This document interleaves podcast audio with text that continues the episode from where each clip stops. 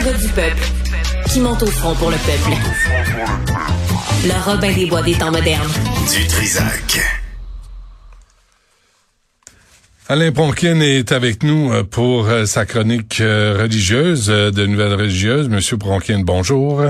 Bonjour, Benoît. Bonjour. Alors, oui. Je vais essayer de trouver des solutions parce que je veux prendre exemple sur toi, Benoît, qui essaye souvent d'aider, Ben de oui. trouver des solutions à des difficultés. Et puis là, je sais qu'on en a une avec le transport, dont le REM, où les usagers sont un petit peu pris en otage. Alors, je t'ai trouvé un exemple. Ça se passe actuellement au métro de Mexico. OK. Écoute ça, Benoît. Hermanas, hermanos, están viajando ustedes. La mayoría por trabajo. El viaje para veces es una rutina. A la mañana andar, volver. A veces aburrido. A veces es incómodo porque en el metro se viaja apretado. Todas las aventuras de un viaje. Oui. Alors, comme tu comprends. Benoît, c'est le pape François qui s'exprime aux usagers du métro. Ça a commencé cette semaine. Qu'est-ce qu'il dit essentiellement? Il dit, frères et sœurs, je vous accompagne sur le chemin. Au moins, il y a lui qui les accompagne sur le chemin. Il dit, nous voyageons avec des espoirs, nous voyageons avec de la tristesse, on en connaît. Nous voyageons de façon routinière, nous voyageons ensommeillés parce qu'on n'a pas assez dormi. Souvent, c'est ennuyeux, souvent, c'est inconfortable. La vie, c'est un voyage qui porte ses fruits. Puis là, il dit, prenez soin des enfants, des personnes âgées, des personnes âgées qui sont notre mémoire. Et, et il dit, bon voyage à la fin. Imagine un message du pape dans le REM. C'est quand même mieux que les, les ordinateurs qui nous parlent avec l'intelligence artificielle. Et pour te dire, Benoît, à Mexico, euh, il y a 12 lignes de métro, 195 stations, et c'est ce qu'on entend jusqu'à la fin du mois de novembre. Je trouve que ça pourrait aider. Tu as l'impression que le pape est avec toi quand il n'y a plus rien qui bouge. Ben, écoute, fais une demande officielle au Vatican qui nous fasse un message pour le REM. Euh, puis il faut que ça soit genre prenez votre mal en patience. Il y a personne qui s'occupe de vous, mais euh, on sait que vous êtes mal pris. Et, et on va prier pour vous. On prie pour vous.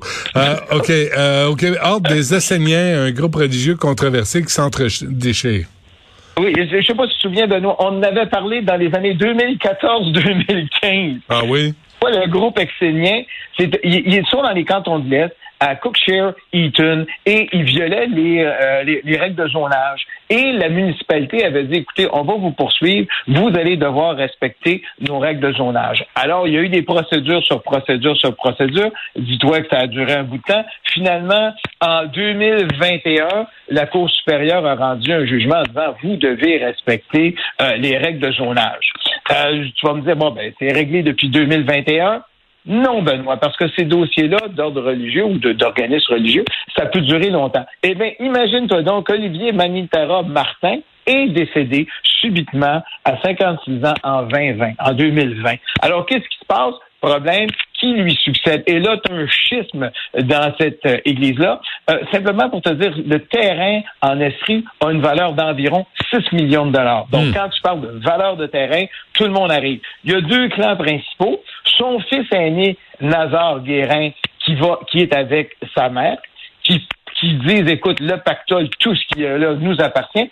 Et tu as la mère du défunt qui dit, non, non, non, c'est à moi, j'en ai une partie. On parle de 6 millions. On parle euh, de d'entités qui sont dans le Delaware. On parle d'entités qui sont dans le Panama. On parle d'une propriété dans le sud de la France. Alors, tout ce beau monde-là conteste et disent, ben, il y en a un bout à moi, il y en a un bout à moi. Non, c'est à moi.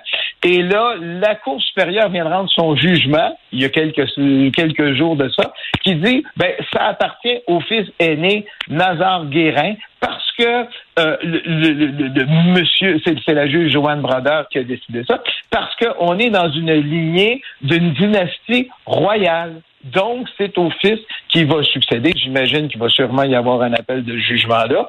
Et là, on y va. Puis là, tout le monde décide de poursuivre. T'en as qui disent, écoute, moi, ma propriété que j'ai construite là-dessus vaut 105 000. Je veux retirer mes billes. Il y en a un autre qui dit, je vous ai donné 300 000. Je veux retirer mes billes. Alors, on a plusieurs actions. Et là, il s'agit voir comment euh, ce, ce- ce groupe-là, qui fait la manchette depuis 2014. De quelle façon ça va finir? Mais on est dans les poursuites. La France s'en mêle. Pour te donner une idée, Olivier Martin avait même poursuivi en libelle diffamatoire des organismes en France en disant, vous me comparez un gourou, c'est pas vrai.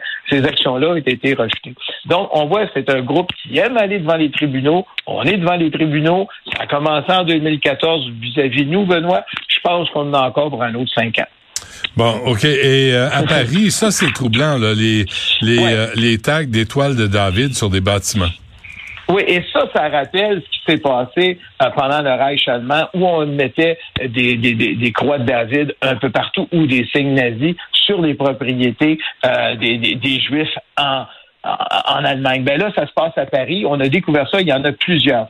À date, en France, juste en France, depuis l'attaque du 7 octobre du Hamas contre Israël, on a 2500 signalements d'actes antisémites. C'est quoi un, signalement? C'est qu'en France, tu peux dire, écoute, j'ai été victime, mettons, on a mis des graffitis sur ma propriété, ben tu un site du gouvernement, là, ce qu'on appelle le site Pharos, où tu peux l'enregistrer, ton signalement. Ça ne veut pas dire qu'il va y avoir enquête de police, ça ne veut pas dire tout le tralala, mais au moins on surveille euh, ces actes euh, qui sont antisémites. Juste pour te donner une idée, depuis le 7 octobre, tout incident confondu, on a à peu près 6 000 qui ont été faits. Ah, euh, et là-dessus, il y en a 430 qui ont une enquête de, euh, 230, excuse, qui ont une enquête de police et tu as eu des interpellations. Mais ce qui est grave, c'est que et là, on en met partout. Là. Tu vois ça vraiment, des étoiles de David mm, mm, mm. qui sont mises sur les propriétés, ils sont écrites en bleu, mais tu en as 2500. Et ça, c'est grave. Il dit, les gens disent, écoute, on se croirait au, au deuxième Reich, ça n'a pas de sens. Il faut arrêter ça. Et ça, c'était parce que je voulais en parler un petit peu, mais j'ai dit, on en parle déjà beaucoup de ce qui se passe euh, en Palestine. Mais c'est ça. Du côté du Vatican, ben là, le Vatican a appelé l'Iran pour essayer de trouver des solutions. Le Vatican est en mode solution. Il a appelé Biden, il appelle l'Iran, il appelle à peu près tout le monde. Euh, évidemment, il appelle aussi Israël pour essayer de trouver une solution pacifique à ce qui se passe. pourquoi, pourquoi il appelle Israël? Là, les tags d'étoiles de David, c'est les, c'est, les antisémites là, qui font ça. Oui, oui, mais les, les, les, oui, mais il y appelle un peu tout le monde pour essayer d'arriver à une situation de paix. C'est que là, le Vatican est en mode essayer de solution par le dialogue. Des fois, ça peut donner quelque chose. Si au moins on peut faire libérer les otages, okay. au moins ça de prix. Et en Espagne, il y a un rapport sur les violences sexuelles commises sur des mineurs. Oui, et là, c'est le gouvernement espagnol qui dit, écoute, on aimerait savoir qu'est-ce qui se passe au niveau des violences sur euh, les mineurs, parce que l'Église en Espagne ne bouge pas tellement vite. Et on s'est rendu compte, ben, écoute bien ça, Benoît, 1% de la population adulte, sur environ 39 millions, a été victime depuis 1970 ça veut dire dans l'époque moderne, euh, alors d'agressions sexuelles commises dans le cadre d'une église, dont 0,6 par des prêtres. Ça, ça veut dire qu'il y a environ 195 000 enfants qui ont été agressés par des prêtres en Espagne. Et euh, si on prend dans le cadre d'une église, ça peut être par des laïcs en église, tu parles de 390 000 à 400 000 personnes. On ne dit pas spécifiquement le nombre, mais quand on fait le calcul à partir du 1, du 1 Et là, on, on souligne aussi qu'en Espagne, tu as 11,7 des personnes qui ont été victimes d'abus sexuels dans l'enfance, dans le milieu familial. Fait ça fait du monde. Et là, on a demandé à l'Église qu'est-ce qu'elle en pense. Ben là, l'Église a dit, ben écoute, nous aussi, on fait notre rapport. On a commandé un rapport à notre firme d'avocats et on va l'avoir, puis on va vous dire euh, au mois de novembre. Mais actuellement, on dit, écoute, le chiffre de 400 000, c'est peut-être beaucoup. Mais il faudrait... Euh, écoute, là, c'est de plus en plus difficile pour l'Église de manœuvrer euh, avec toutes ces agressions sexuelles-là. Mais là, l'Espagne payé. Dernière affaire, dernière nouvelle, euh, Alain, là, sur la laïcité et le volleyball. Oui, le volleyball, qu'est-ce qui arrive en France? Parce qu'on a vraiment le problème en France où on dit, on a, au niveau du gouvernement, on a dit pas de voile dans les sports. On, l'a mis à l'école, on l'a levé dans les sports. Ben là, c'est la Fédération française de volleyball qui a dit le respect de la laïcité, il n'y a pas de voile qui va se porter euh, par les gens qui sont coachs, par les joueuses et par euh, les, les, les arbitres, toutes les personnes qui euh, circulent autour du volleyball féminin.